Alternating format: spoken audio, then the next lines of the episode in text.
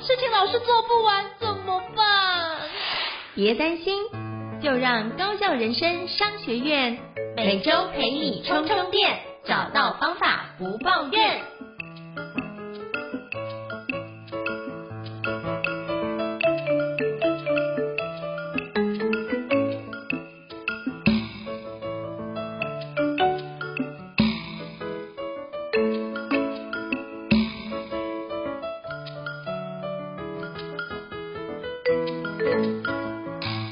大家好，我是赵英成，欢迎大家来到高效人商学院新书访谈的节目。今天邀请到，我觉得哇，最近看到他出的这本书叫做《好声音诊疗室》，我阅读完之后，真的觉得惊为天人，就觉得啊，早点知道有这本书的话，我应该声音就会保养得更好，就是在上课上会更加的省力啊。那今天我们非常荣幸邀请到这本书的作者，就是赖盈达医师啊。Hello，赖医师你好。Hello，应成老师好，各位听众大家好，我是赖英达医师。好，大医师好，哇，声音真的是非常有磁性的，果然是好声音诊疗室的专门的 Pro 级的人。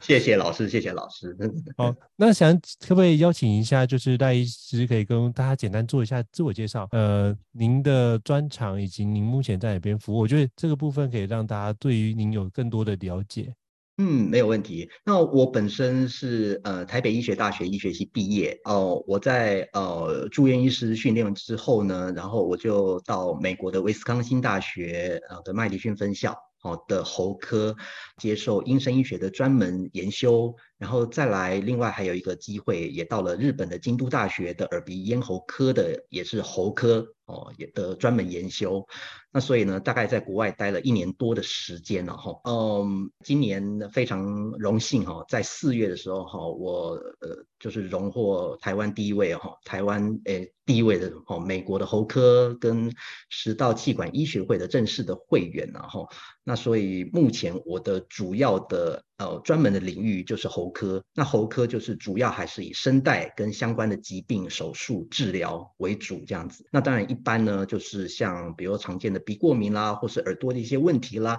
那也其实都有涉略这样子。哇，就是赖医师谦虚了，都都有说，应该是说都是专家等级的一个方式。哦，不敢，因为我看的哇，真的是通常都会去国家研修，哎，你是去美国又去日本研修，而且我觉得这部分是跟两个在这个领域的大师级的人物取经哦，我觉得这是一件非常难得的事情。请教赖医师哦，因为我知道您之前也写过两本著作，这是您的第三本著作。是，而且之前的著作就是有包含是有关那个耳鸣的啊，或者是有关鼻过敏的一个相关的环节啊。那您这次为什么想写到有关好声音诊疗室这本书？可不可以跟我们分享一下写这本书的一些起心动念跟初衷呢？OK，好，那其实就是呃，也许有一些听众，也许有可能有看过我的书，然后那之前就是在这一本书之前呢，我有出过一本哦、呃，就是鼻过敏哦的相关的一个书籍，跟另外一本是针对耳鸣跟眩晕的书籍了哈。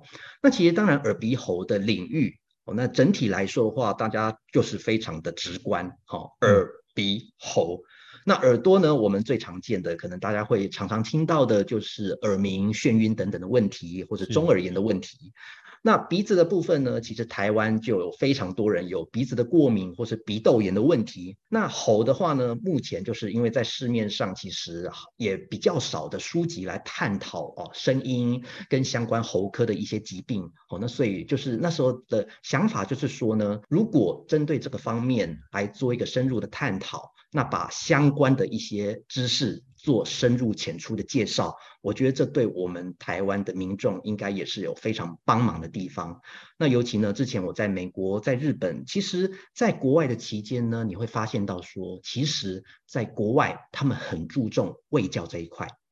那什么叫很注重卫教呢？也就是说，其实你会发现，像在日本研修的时候，你到日本的书店哦，也许有些听众很很多人可能去过日本，如果你去日本的书店看，哎，你会发现日本的书。非常非常多，而且他们针对医学的这个领域，其实他们的分类非常的细，而且他们里面的写法，或者说他们里面的著作，他们里面的一些取材，我觉得都是非常的，嗯，非常的丰富，非常的详细哈。那在美国也是，就是相关的一些书籍，或是相关的一些影音的一些东西呢，但其实都非常的丰富，所以就是说。病人如果遇到这样的状况的时候，他知道怎么样去寻求一些资源来去，嗯，就是让自己知道，就是说遇到这样的疾病的时候，我该怎么处理，我该怎么面对，我该有什么正确的知识。好，这样子在医病的沟通上面，我觉得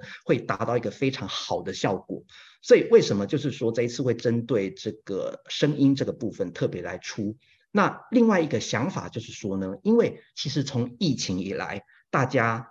都变得就是说，很多时候都其实都居家嘛。那居家不管是工作，或是说居家，不管是跟家人的照顾也好，其实很多人都会有一些声音上的问题。为什么呢？因为其实在家里，像我有一些同事就说啊，在家里就是呃小朋友都在家里。好，那所以将来就是可能有时候不乖管教，所以他们就说哦，就一直吼一直吼哦，可能就是哎，就是可能会生气啊，或是有一些这种这种情绪上的一些比较激动的时候哈。那我一个我一个大学同学讲的非常好笑，他说啊，本来哈我是张张清芳的声音哈，啊吼一吼就变成蔡琴的声音了这样子哈，所以就是说哦，他们就他们就说哎，其实这个嗓音哈，在居家工作的时候反而哈，他的一些负担会比在外面上班还多。好，这是第一个。第二个呢，其实。大家有没有发现有一个问题？出门的时候，因为现在规定都要戴口罩，戴口罩的时候，其实它会有一个阻隔，你会发现你原本的声音可能比会比较难传递出去。所以这个时候我们会下意识的做一个什么事情呢？嗯、就是会把声量变大，变大之后，你的喉咙当然就会比较紧绷，可能会比较出力。所以有些人说，哇，我戴口罩反而会更不舒服。为什么？他觉得喉咙出力，然后他讲话讲的会很大声，然后呢，再加上戴口罩的时候时间长，然后可能又没有喝水，所以造成整个喉咙非常的干燥。所以就是为什么，就是在疫情这段期间，好，刚好也发现到有这样一个问题，然后呢，再加上在宅的一些我们刚刚讲的一些活动增加，另外线上的开会也增加，所以大家就会发现说，其实在线上开会的时候，长时间的这样讲话，其实对于声带，哎，好像也有一些负担。那很多人其实来看诊的时候，他就会说：“哎，我就是因为线上的会议开太多，所以造成我的声音就是开始沙哑，但是他又不知道要怎么样去处理，所以这就是为什么就是会写这本书的动机就在这个地方。”我觉得真的很棒。那我真的觉得你应该早两年出这本书，我觉得应该对于大家更有助益哦。因为其实像我之前就是。做培训师经常都是线上课程嘛，那上到就是我基本上已经发不太出声音来了，然后去看耳鼻喉科，耳鼻喉科医师跟我说，就是多休息，不要出力，那就是多睡觉。那其实基本上你就发现那段时间就会是失声的状态，完全没有声音的部分。可是你就硬，可是还是要课要上怎么办？真盯着把这些事情做完。可是你就知道自己的那个状态是。不妥的，是是撑完，所以可是那撑完之后发觉那个，就算不讲话吞咽口水，就发觉那两就是喉咙的状态或声带状态是会有异物感的，或是刺痛感的存在。我觉得那已经使用过度的一个情况，所以我觉得如果你这本书能早点出，真的会帮助非常多人在开会上。那我觉得这件事情。现在出也是一个很很棒的时机，为为什么？因为其实大家还是已经开始习惯线上开会这件事，所以其实可以用这个部分开始慢慢的去保养，也是很棒的一个环节。我觉得赢得奇迹那种真是太棒了。那也想跟你请教，就是我在书中也读到，就是赖医师你在美国跟日本研修的指导教授，哎，这是一个非常特别，就是两位指导教授都帮您写推荐学姐给你高度的肯定哦。我觉得这是一个非常难得的机缘，是不是可以邀请赖医师跟我们分享一下？好，那其实这本书。书呢，当然，呃，如果大家看的话，就是开头的序，当然就是我的两位非常呃重要的老师，也是我的恩师，然后就是一个是呃威斯康星大学的教授 Seth Daly 哦，跟呃京都大学哦，他之前是在京都大学哦的的教授，然后平野资教授这样子哈。那其实我觉得很多时候，就像我刚刚。嗯，跟呃应成老师在闲聊的时候，我说，哎，这很多时候我们在认识人哈，或者说跟人会有互动的过程当中，其实很多时候都是因缘际会了哈。嗯、那呃，我之所以会跟这两位教授会有这么呃密切，而且就是这么好的关系哈，那我觉得也是在呃我嗯。之前住院医师哈，还有再是哦，我主治医师刚开始的时候，那时候因为嗯，我很早的时候就对于这个声音还有这个呃声带的这些相关的一些哦手术啦，或者说一些研究啦，是非常的感兴趣，然后所以那时候就是呃我在嗯我自己工作之余哈休假的时候哈，那其实我就会常常到美国哈，到日本，到欧洲。去参加医学会哦，那个都是嗯，都是额外的，那个不是在我们的工作范围之内的哦。那时候都是自己去哦，就是参加开会。那嗯，就是说，我觉得我们在国外这的这种经验呢，会告诉我们，就是说，其实我有时候我们在台湾哈，当然台湾的一些医疗当然还是非常的进步，没有错。但是我们在国外的时候，我们才发现，就是说，哦，原来就是呃。很多的角度可以来看这件事情，所以就是说，为什么在这本书里面会特别去去讲说，为什么我们可以用不同的角度来看嗓音？哈，这也是当初我到国外的时候给我最大的一个一个震撼的地方。哈，就是因为我觉得嗓音这个东西，其实那时候在国外参加非常多的会议，那会发现就是说，哦，原来就是百家争鸣。花团锦簇，所以你会发现，就是有这么多、这么多有趣，而且非常实用，而且非常先进的一些论点。那这些东西呢，其实就是说，台湾呃有一些角度上，我们可能没有办法做到，或者说我们可以再跟人家取经的部分哈。所以在这个地方，我就特别就是非常的有有跟他们就是做一些。呃，就是说那时候就是有写 email 哈，好，或者说上，或者说当场就是在他们演讲完，可能跟他们稍微闲聊一下，就是说哦，就是呃想跟他们多一点呃交流，好，那所以那时候就是这两位教授就是在国外的时候的一些医学会哈，那所以那时候就是就因缘机会就这样认识，那认识之后呢，那当然就是说在我住院医师呃训练结束，那专科医师呃。已经嗯，专业执照通过的时候，那时候就是嗯，刚好就呃申请，那就是就是去美国，然后嗯，就是呃还有日本哈，那大概就在那边待了一年多的时间这样子哈。那所以就是说，这两位教授对我的一个就是这方面的启发，就是非常非常的多。对，那嗯，就是说他们让我看到很不一样的视角。在台湾，当然我们就是说，但也做的当然是非常非常出色，但他们提供了我另外看事情的一个角度，也就是说，原来哎，我们原本的这个角度非常好，但是我们从另外一个角度看，哎，竟然可以发现到不一样的东西。然后所以就是说，那时候在国外一年多的时候，跟跟他们就是，如同我在书里面写，就是不管是在实验室，不管是在手术室，或是门诊，就是嗯，就是都。我尽力的去跟他们学习，然后去看看到底我们能够在做些什么。而且另外就是说，我觉得当然，我们我们在那边，我们在国外，我们就是唯一的台湾人，我们是代表台湾。嗯、所以不管怎么讲，我觉得这是一个强烈的一个企图心，就是说我们台湾当然一定要表现最好。所以那时候我嗯在做很多事情的时候，都是用最全力以赴的心态去做。所以这我我觉得就是说，这也是为什么就是他们可以让我就是说他们对我的印象也非常深刻的原因哈。因为就是说，其实我举个例子，就是说我们我我的书里面有讲说，我们写了一本教科书嘛哈。那本教科书，呃，我有时候还会跟现在学学弟妹讲，我说写一本教科书不是你想象中的那么简单。你可以看看我们那一篇，我们那个章节，我们总共有两百多个 references，两百多个，两百多个要怎么看？我那时候是花了将近半年的时间，我的周末周日有时候根本都没有出去，我是泡在图书馆，从早上八点坐到晚上十一点十五分。他的图书馆关门时间是十一点十五分，我坐在那边一篇一篇拿出来看，一篇一篇去找，因为写教科书他必须要方方面面，他必须要有逻辑的去去思考，因为这个东西那一本教科书是耳鼻喉科的算圣经级的教科书，所以为什么你必须要对你的写的东西做负责，而且上面是挂你的名字，你是里面，我我是那一本教科书里面唯一的台湾人，所以为什么要对这件事情非常的谨慎，就是这个原因。所以就是说，嗯，那时候就是在国外的期间，就是真的是花了非常非常多的功夫在上面。对，很多人就说，哎呀，好，去去去美国、去日本，哇，这可以玩。我说，嗯，基本上我是花很多的时间泡在图书馆里面，对，因为我觉得你必须要把这个东西做到最好。你因为你是代表台湾，所以你必须要全力以赴。这是我那时候的想法，对，所以我后来就是说，呃，当然就是说回来之后，我们也做了非常多的一些相关的，就是继续就是呃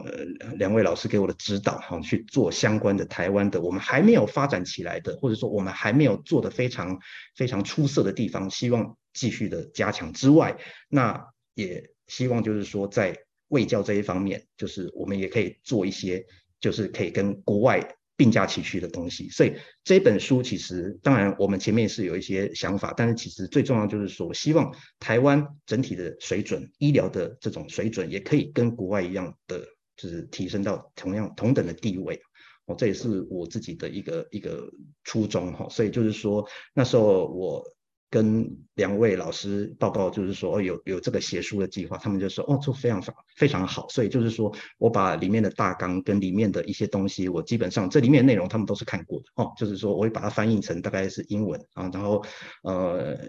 呃，就是给他们看过，就是所以这个序是他们看过之后再写的，所以是非常也是非常的慎重哦，所以你可以看到，就是这个推荐序我是把原文是附附上来的，不是。就是说一个单纯的 Word 档而已。啊，真的是用非常的慎重的心态来面对这件事情，所以就是说，嗯，我对我来讲这也是一个高度的肯定，因为就是说，其实两位老师都他们都是世界级的，他们是真的是世界级的知名的人物，那他们愿意就是为我这样写这个序，我其实非常非常感动。嗯，哇，刚刚听戴医师讲，我也觉得这件事情开始起鸡皮疙瘩，我觉得这件事情是。那种天降价的于斯人也那种，就是不敢不敢做好的那种的一个企图心跟那种绝对的绝对一定要完成那种信念，我觉得有非常大，而且就是心中有天下跟心中有个案或病患的状态，所以你希望把这件事推广的非常非常的完整，我觉得是非常令人感动的一个历程。哦，不敢不敢不敢，所以我觉得真的是一个非常。非常特别，而且我觉得是特别，因为我知道这个看书里面会看到这个的环节跟用心程度。其实我真的觉得这本书非常值得大家都是买来读，因为我觉得根本就是基本上就是论文等级的科普书。可是我觉得这真是写到论文等级，因为你后面几乎每一篇都有 reference，而且基本上你也把教授们不不管是日文的也好，英文的也好，都把它完整做资料整理。而且刚刚我才知道，您把这全部的内容都翻成英文去给。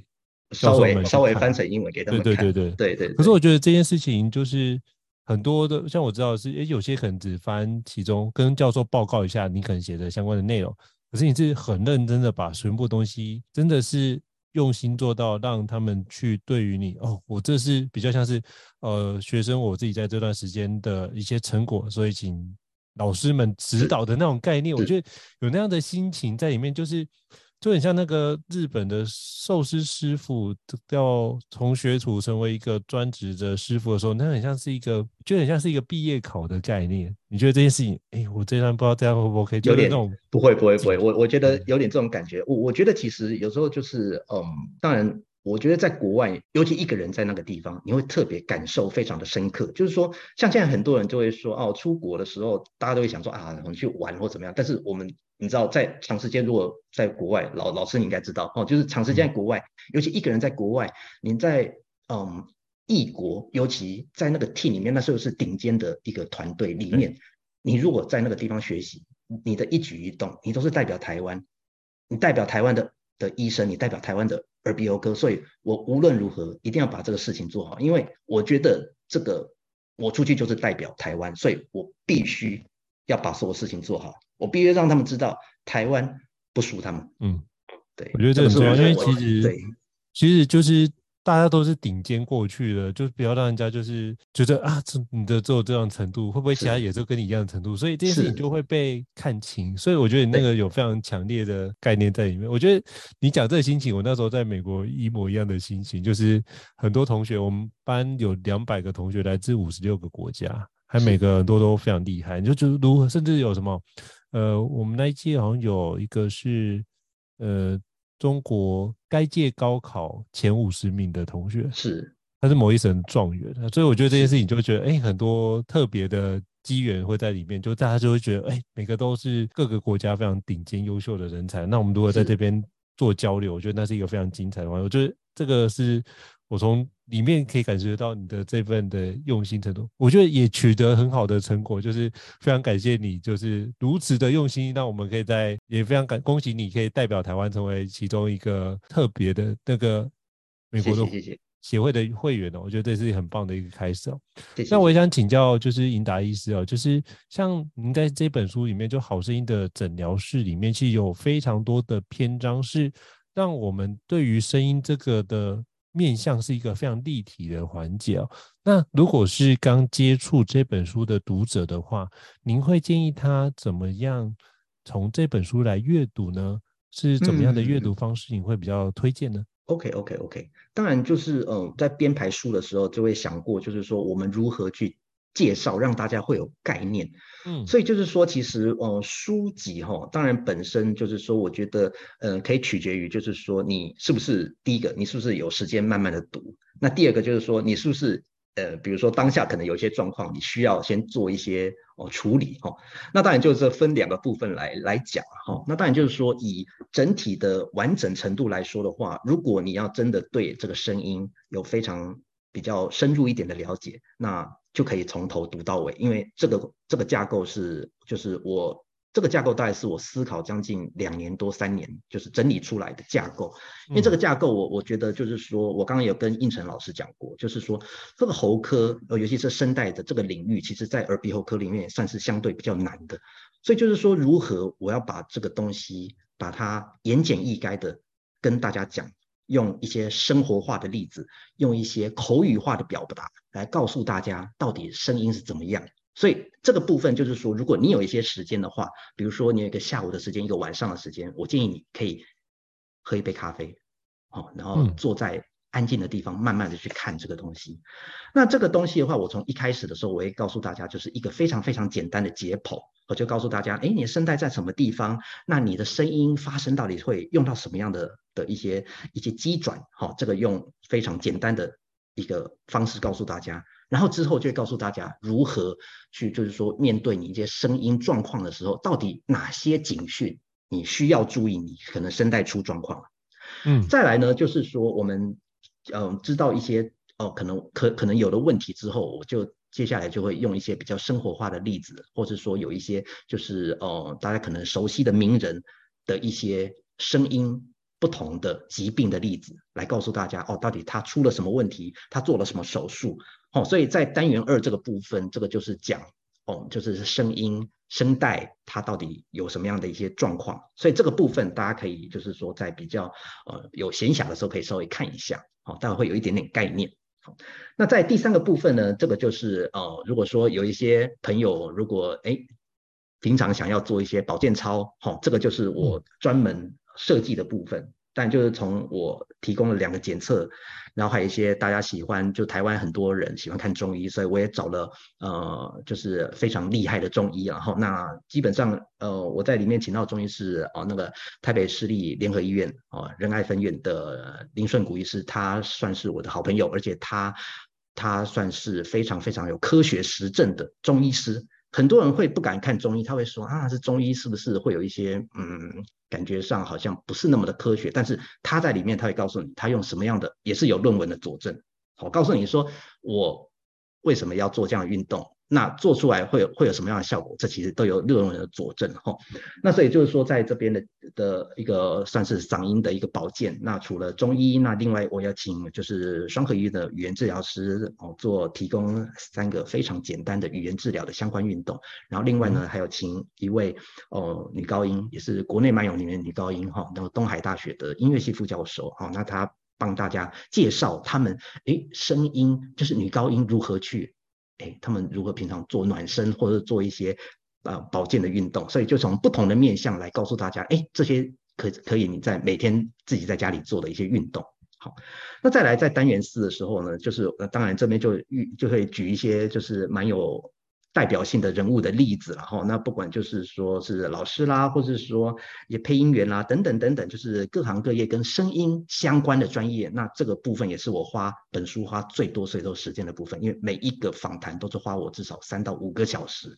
然后我后来就是做一些比较精简扼要的浓缩跟整理之后，然后就是呈现给大家这样子。哦，那所以就是你会从这么多的名人使用声音的例子当中，你会知道就是说他们遇到声音会怎么。会会有什么样的状况？那他们如何保养喉咙？那他给大家建议是什么？我在第四个单元会会介绍。那再来第五个单元就是呃，我们会介绍一些我接触的或者我自己在做的比较新的一个声带的研究。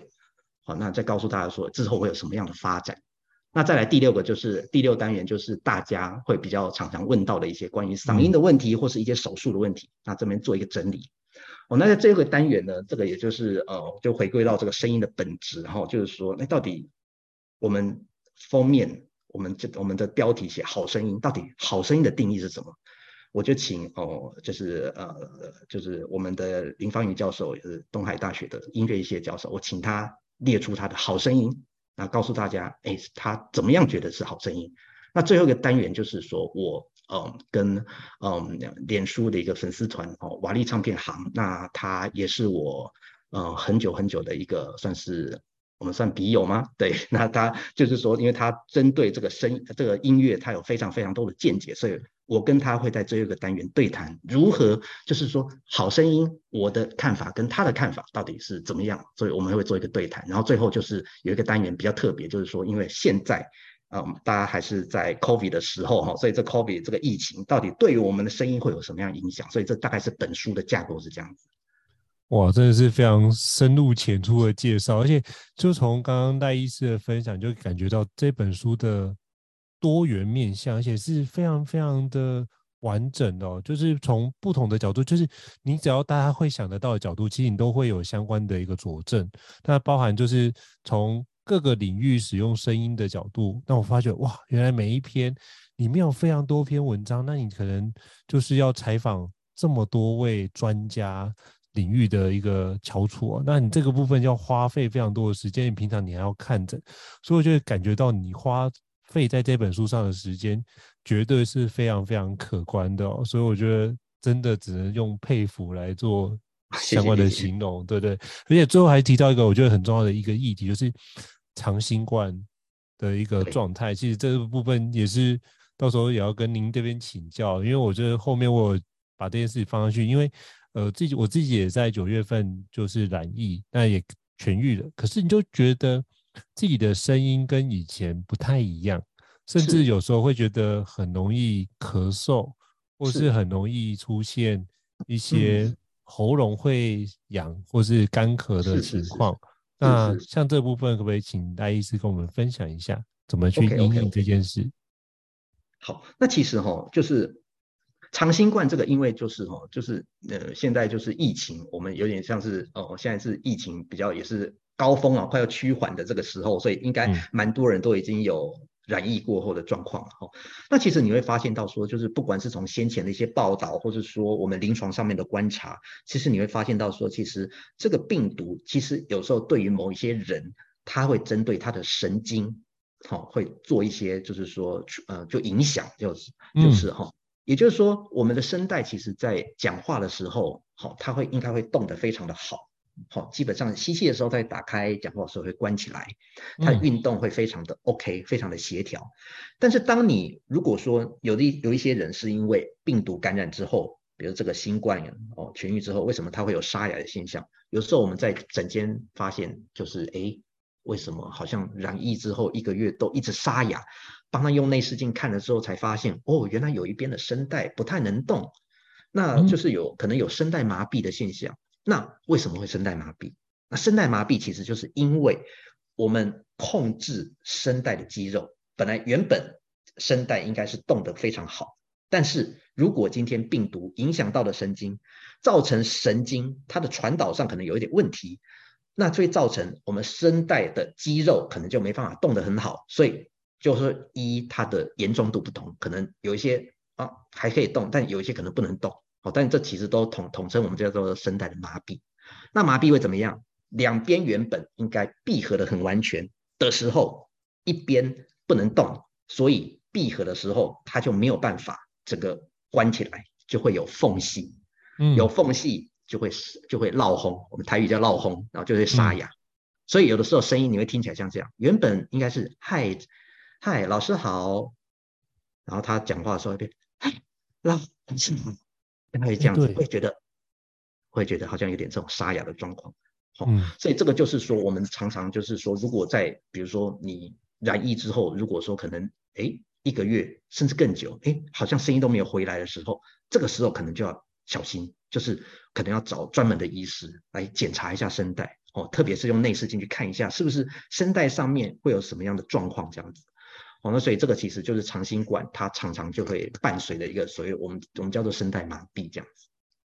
哦，原来是这样，所以我应该要去检查一下，因为我觉得觉得常常会有那种沙哑的声音出不来，可是就发现好像吃那种枇杷膏或润喉糖之后，哎，就会好一点，好一点。因为这个部分就是它比较容易去，是不是那那个空隙被填补了，所以它反而比较容易。嗯应该不是，就是说，我觉得当然，呃，沙哑的原因是非常非常多的。当然，长新冠造成的呃声带麻痹，这个算是比较极端的状况了。好，那当然那种的声音沙哑，可能就绝对不是像像现在老师的声音听起来非常的悦耳，绝对不会有这种，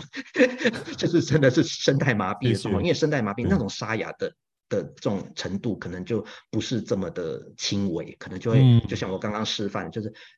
变成这样子，我可能就就。好像一直沙哑声音发不出来，而且觉得喉咙很累，这种感觉大概是这样的、嗯、的感觉哦。所以就是说，当然可能有声带麻痹之外，有可能其他有一些鼻子的状况，或者说可能有一些胃酸逆流的状况等等等等，可能这个还是需要做检查才能发现其中的问题。这样子是，所以反正只要觉得自己如果怪怪，声音怪怪的，或是喉咙怪怪，嗯、赶快去就医就对了。对，尤其我会我会特别就是跟大家说一个非常重要的事情，就是说，如果大家觉得声音的沙哑，或是觉得喉咙怪怪的感觉超过两个星期、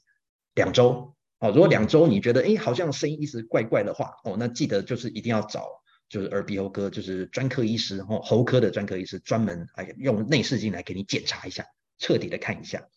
OK，所以就是超过两周以上，如果觉得还是不舒服，就赶快找喉科的专科医师，请用内视镜帮你再看一下，确认一下你的声带的或者喉咙的一个相关的情况。好，非常感谢戴医师的分享。所以那我看书里面，戴医师包含你这部分，就是里面有一些相对应的检测表，可以初步评估了解这个情况。哦所以如果有的话，大家也可以去看一下赖医师的著作里面，都有非常多的一个呃。那个检核表，你就可以确认一下自己自我评估，看看有没有可能有这样的症状，有的话赶快去就医哦。好，那也想请教戴医师哦，就是在您从医多年的经验，就是常见的病患的声带的病变，我们有可能有哪些的常见的情况？可不可以邀请跟我们简单分享一下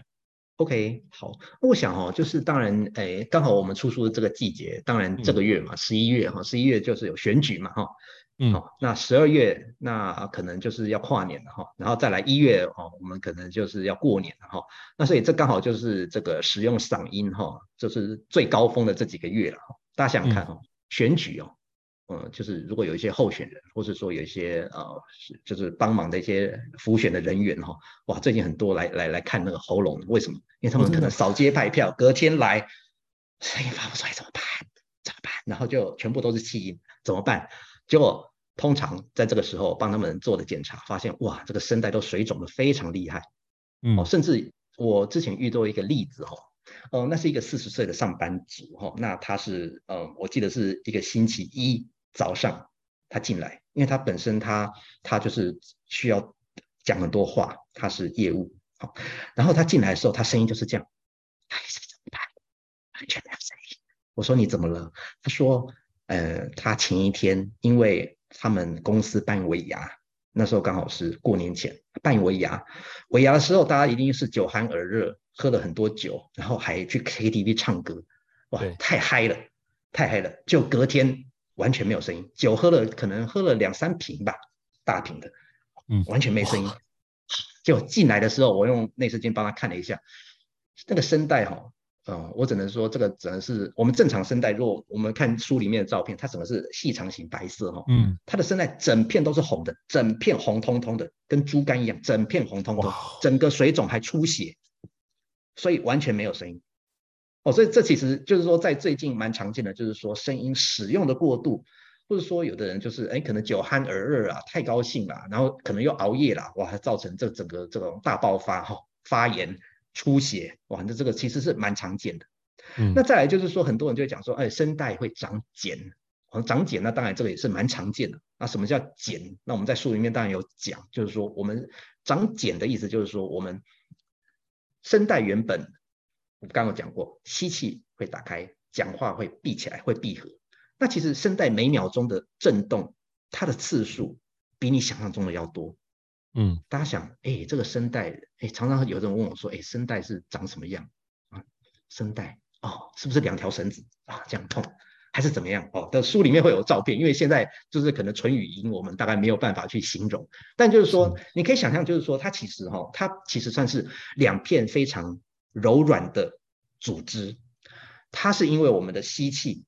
呼气之后，然后去震动，让它声带震动。震动之后，经过我们的口腔，经过我们的鼻腔，然后才这些共鸣腔，然后发出我们的声音。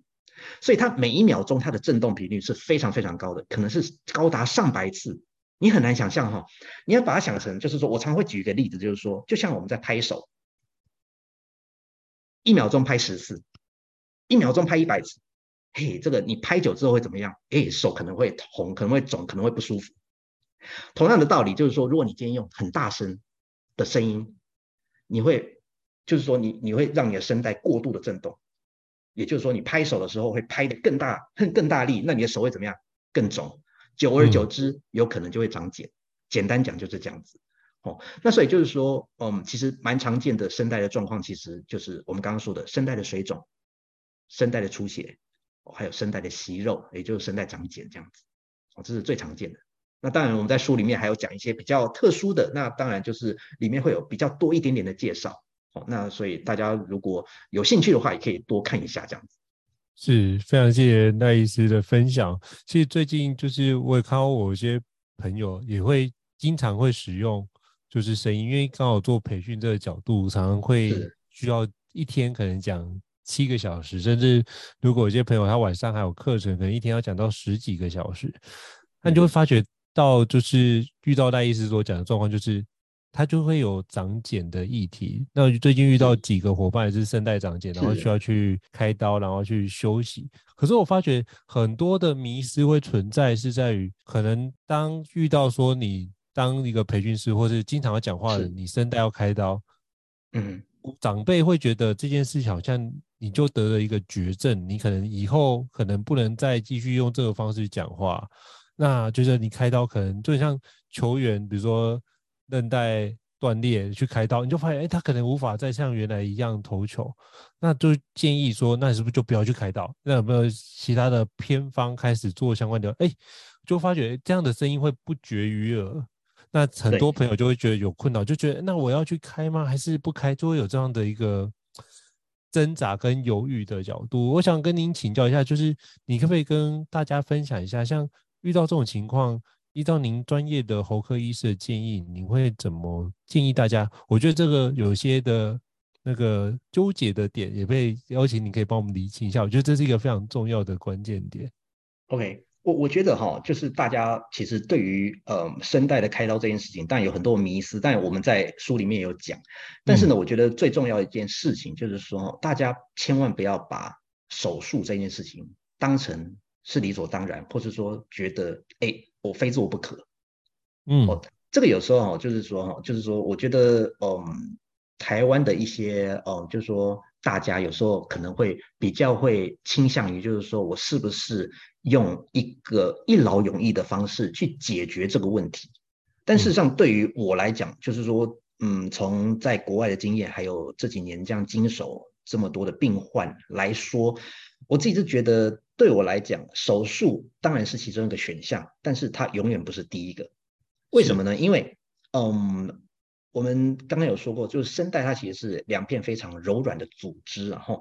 那其实呃，声带目前其实还有很多的一些没有被开发或者是被没有被研究出来的领域，哦，出现。所以就是说，为什么书里面会讲了一些名人的故事，就是说，因为他们可能做了一些一些事情之后，那那些那些呃那些事情可能就会让你的声带可能会有一些受伤。那这些受伤有的时候他回得来，有时候可能会回不来，哦，所以对我来说的话，就是说我会希望就是要把一些作息，好，或是说一些使用的方式，或者说你的平常的饮食等等等等这些东西，你要先把它调整好，好，那我觉得这样子才有，就是说如果调整好之后，适合在开刀的程度，我觉得我才会建议哦，病人在做相关的一个手术，因为对我来说的话，其实声带这个东西。它嗯非常的呃柔软，它非常的脆弱，所以就是说对我来说的话，我在做任何的一个医疗的决策的时候，我都会非常非常的谨慎哈，嗯，因为就是说其实很多人他的使用的声音的习惯，他并没有去矫正，他的一些作息，他的一些使用方式，他也是不正确的一个观念，所以如果这些没有去把它调整过来，哦，所以这也就是为什么要写这本书的原因。你如果没有把一些错误的观念矫正过来，你做再多的手术，或是你再吃再多的药，或是吃再多的偏方，我觉得这个都不是治本的方法。这样子，嗯，哦，所以就是说我其实给各位的一个非常第一个建议就是说，哈，其实很多人，我我我自己在诊间看，很多人其实是不喜欢喝水，但是其实水是非常非常重要的事情。水，水呢，我一般我会建议一天至少要两千 CC 了。为什么呢？喝水，哈。呃，对我们的声带是非常好的，因为声带，我们刚刚说过，声带是两片非常柔软的组织。那这个组织它为什么可以那么柔软？是因为它里面富含水分，水分可以高达百分之七十以上。所以为什么要喝水？那很多人就想说，哎，我喝水没味道啊，我就喝茶、喝咖啡，或是喝一些喝喝其他的东西，任何的什么饮料。但是对我来讲，那些都。不算是真正的水，因为其实里面可能会有一些其他的物质，它会把这个水分就是可能吸吸掉，好像有像酒精这个东西是可能会让水分整个蒸发这样，所以就是说，为什么补充纯水这件事情是非常重要的事情，尤其是长期要长时间要讲话的老师、讲师或者说一业务哦，这个补充水分非常非常重要。因为有时候我们在工作忙碌的时候、紧张的时候，其实我们就会忘记补充水分。但事实上，等你开始觉得渴的时候、觉得干的时候，其实那时候水分的补充有时候都已经有点来不及这样子哈。嗯，所以就是说，我的建议就是说，水分一天两千 CC。然后另外，如果真的要长时间的讲话，请麻烦十分钟、十五分钟，麻烦一定要休息一下，而不是说。连续连续的讲，讲了好几个小时，两三个小时啊，这个时候你会觉得就是喉咙非常非常的不舒服，所以这个就是给大家第一个建议，就是这个哦，就是这是最最重要的水分的补充跟使用声音的这种时间哦，这个大家一定要非常的注意这样子。好，非常谢谢，就是所以主女是一天至少喝两千 CC 以上的水，而且最好是分开喝，而不是一次性的喝哦。对，就是。像我觉得这是一个非常好的提醒。像我之前去看医师，他也是跟我说，就是要多补充水分。我说有啊，我补充水分，我就是喝一天喝两三千。他说没有，你要分次喝，而且要，比如说像课程中可能一个小时之内，我就会在比如说学员演练的空档，我就会提醒自己要拿水起来喝。是，我觉得这是一个非常重要的一个提醒，就是随时随地你就要补充水分，然后包含在录 podcast，我旁边也都会摆一杯水，就像那个就是渴了就可以开始喝，或是对对，比如说像戴医师在讲话，我就赶快补充水分。我觉得这件事情就是在找那个间歇的空档时间，你就可以帮自己做很好的提醒。那我觉得这个区块是是很重要的一个环节，因为就像戴医师所讲，就是当你觉得很干的时候，已经。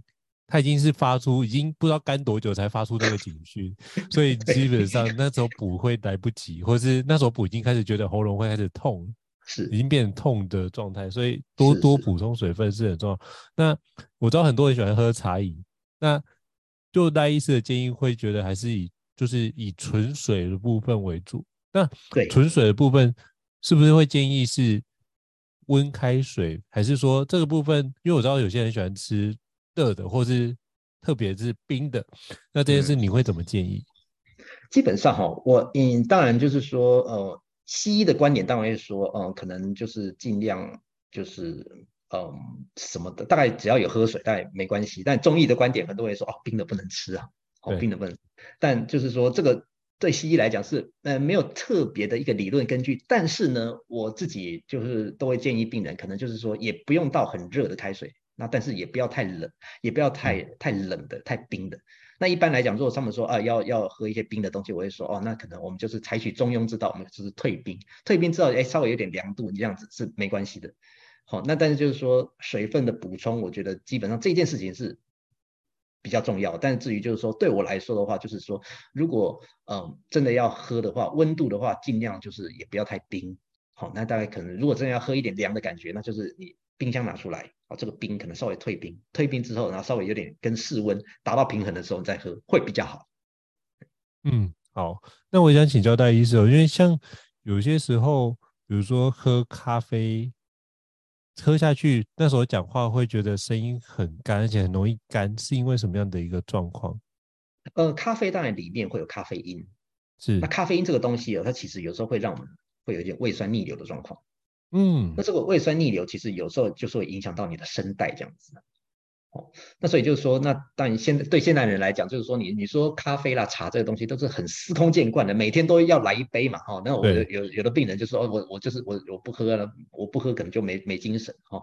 那我还是建议当然还是以纯水为主了，哈、哦，那当然水分的补充很重要，那其他至于这些咖啡，我是觉得。如果真的要喝的话，那尽量量也不要太多，因为有的时候对某些人来讲，就是有些人的体质，他真的是比较敏感，就是他的咖啡因摄取之后，他是真的会让胃酸上来，那胃酸上来，它其实真的就会影响到他的喉咙。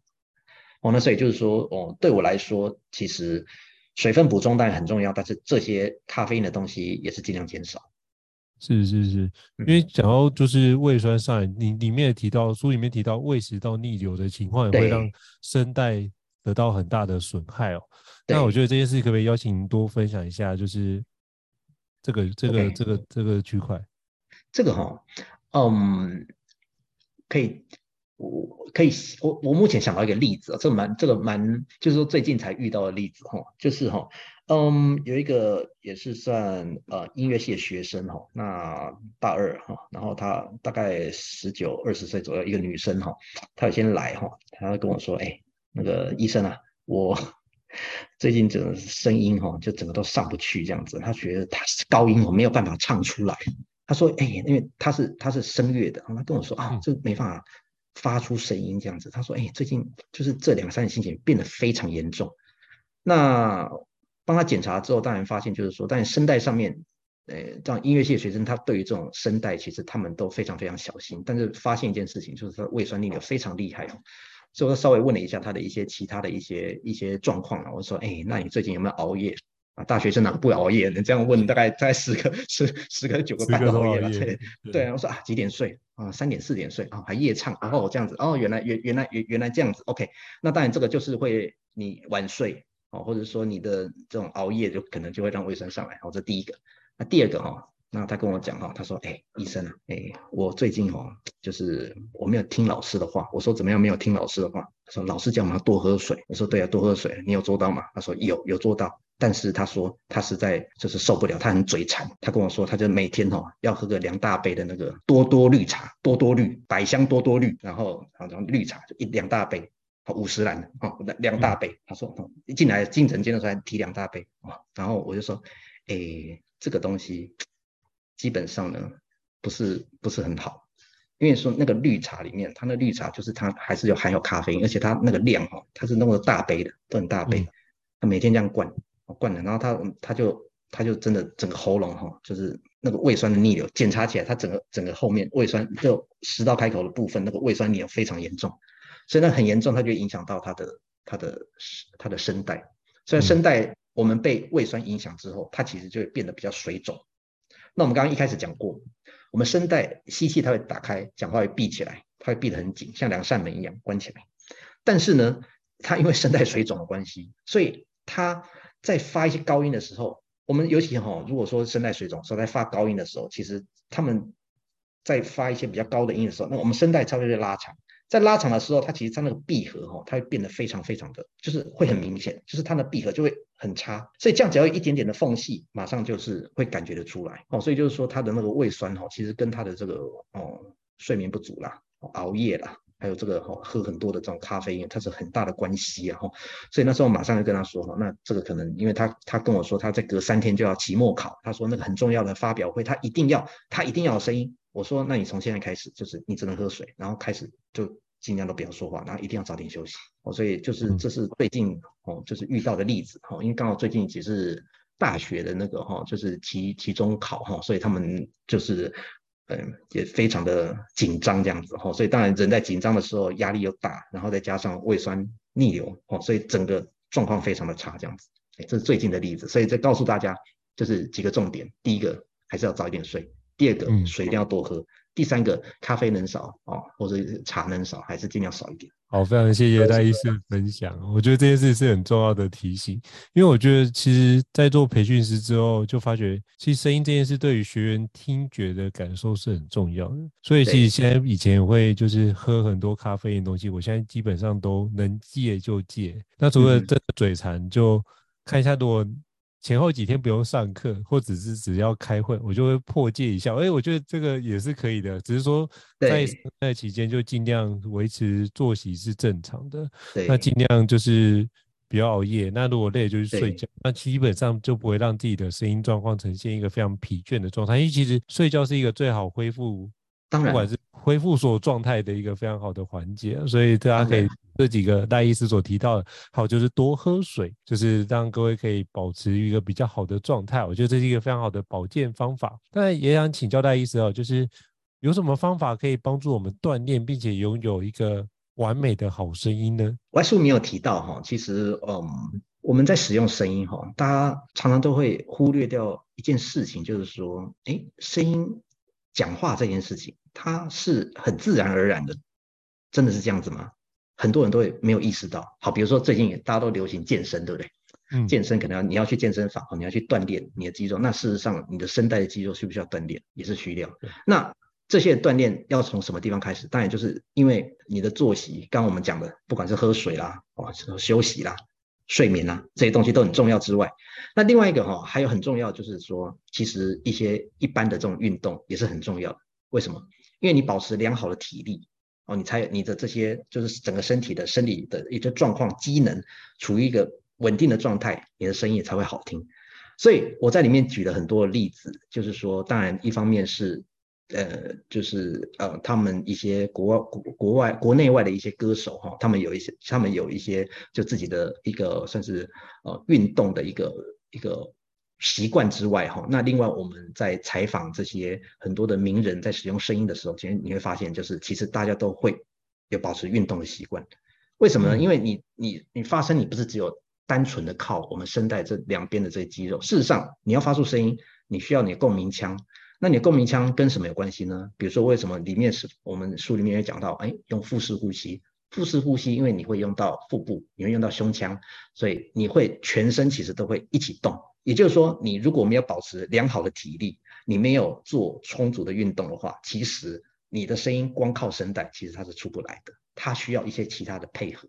所以为什么告诉你说，就是哦，我们不是只有单纯就是针对声带的这个部分去做。嗯，就是说一些相关的保养之外呢，其实你在平常做，不管是打球啦、爬山啦，哦，或任何的游泳啦，这些运动，这些有氧运动也是会让我们的声音变得更亮丽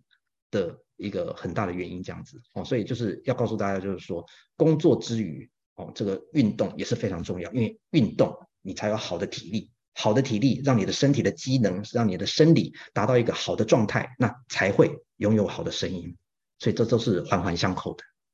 好，非常谢谢戴医师的分享。我觉得刚刚你讲的非常好，就是包含从这个区块，你要多运动，能够把相关的